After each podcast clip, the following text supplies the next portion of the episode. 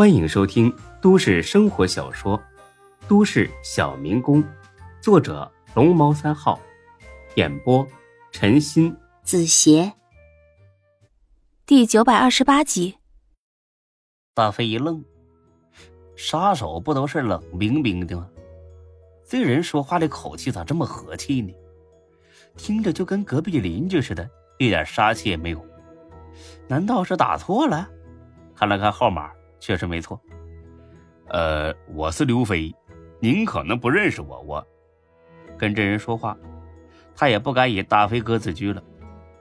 我知道你，哦，那就好说了。是这样的，我见面说。大飞心说：不愧是专业的杀手啊，一个字的废话都没有。啊，好的，我在。他本想说我在春城路这边找个地方等你，但没等说完呢，那人就挂了电话。哎呦我操！见面地点都不问就挂了啊，你能找着我啊？他再次打了过去，但是无人接通，没办法，只能在原地抽烟等着。他想，既然这人问都不问就挂了电话，那就肯定是有找到自己的办法。不得不说，这种等待是焦急的，因为谁也不敢保证此时此刻孙志是不是正在遭受折磨，甚至是已经遇害了。如果他真的出事了，中国政绝对不会善罢甘休，到时候他和门徒的临时联盟也会彻底毁坏，真是将会掀起一场新的腥风血雨。这样一来，门氏集团可能会重蹈坤沙集团的覆辙。讲到了这儿，大飞紧皱了眉头：“哎呀，但愿孙老弟安然无恙啊！”大飞一直盯着前方，但是。还是没看清那个杀手是如何出现的。这人大约一米七五，身材偏瘦，精干的短发，戴着墨镜，隔着两米远，大飞都能感觉到有点不寒而栗。我来了，什么事？当着他的面，大飞一点不敢托大。呃，大哥您好，呃，真是麻烦您了啊，请问您怎么称呼？这人丝毫不理会，脸上没有任何的表情。找我什么事？热脸贴了个冷屁股，搞得大飞很郁闷。毕竟还没几个人敢用这种态度对待他。不过现在既然有求于人，还是客气点吧，别装逼了。大哥，我有个好兄弟被人绑架了，他也是蒙哥的好朋友，蒙哥绝对不会坐视不理。我给蒙哥打电话，可就是联系不上他。以前他说过，如果出现这种紧急情况，让我找您帮忙。我是实在没办法了，所以才请您来救人。那人呢，还是不动声色的模样。人在哪里？大飞差点直接骂了出来：“人在哪里？妈的，老子要是知道人在哪里，还用得着找你？真以为我是吃素的呀？”呃，大哥呀，现在最大的问题就是不知道他在哪里啊。如果知道的话，我也不敢麻烦您呢。这人呢，总算微微点了点头。嗯，对方来过电话了吗？有没有提过什么要求？呃，有。说让三天内凑够五百万去赎人。电话录音了吗？呃，没有，但是有两段视频，您要不要看一看？拿来。拿过手机去看了一遍，这人嘴角露出了一丝诡异的笑容。大飞察觉到了这一幕，想问问他笑什么，但是呢又不敢开口，因为他能感觉出来，这人跟门徒绝对不只是老板和杀手之间的雇佣关系，除了这一层关系之外。他们应该还是很好的朋友，甚至是过命的兄弟。大飞虽然向来嚣张，但是还没嚣张到不把门徒的朋友放眼里的地步。呃，大哥，就这些了。呃，从视频上根本看不出这是在哪儿，也看不出这小马哥长相，所以说很难办。呃，求您呢，一定想想办法救他出来。他要是出事了，后果会很严重。很难办吗？呃，是是是是啊。视频已经很清楚的告诉你这是哪里了，大飞就是一愣，难道咱俩看的不是同样的视频？你逗我玩呢你呀？啊啊，那那我怎么没看出来呀？这人抬头看了他一眼，虽然隔着一层墨镜，但是大飞仍能感觉到他的鄙视。看好了，这两间屋子的构造是完全一样的，面积在二十平方左右，地上和前面还有些小孔。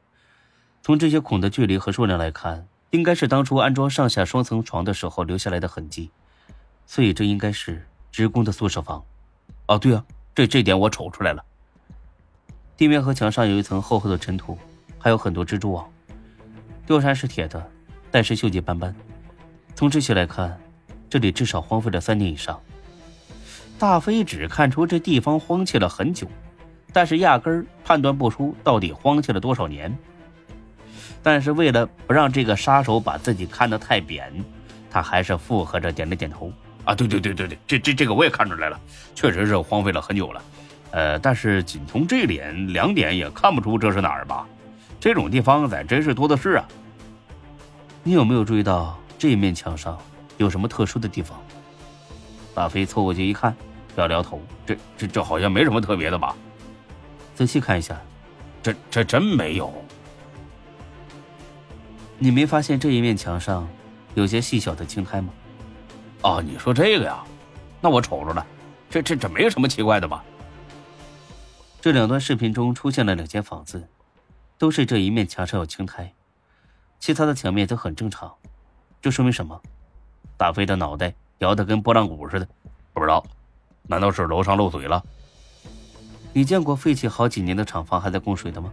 那那是什么原因呢？这说明这两堵墙的外部都很潮湿，这这又能说明啥呀？说明这个建筑是靠山而建的，这一面墙体紧紧靠着山体，所以很潮湿，长出了青苔。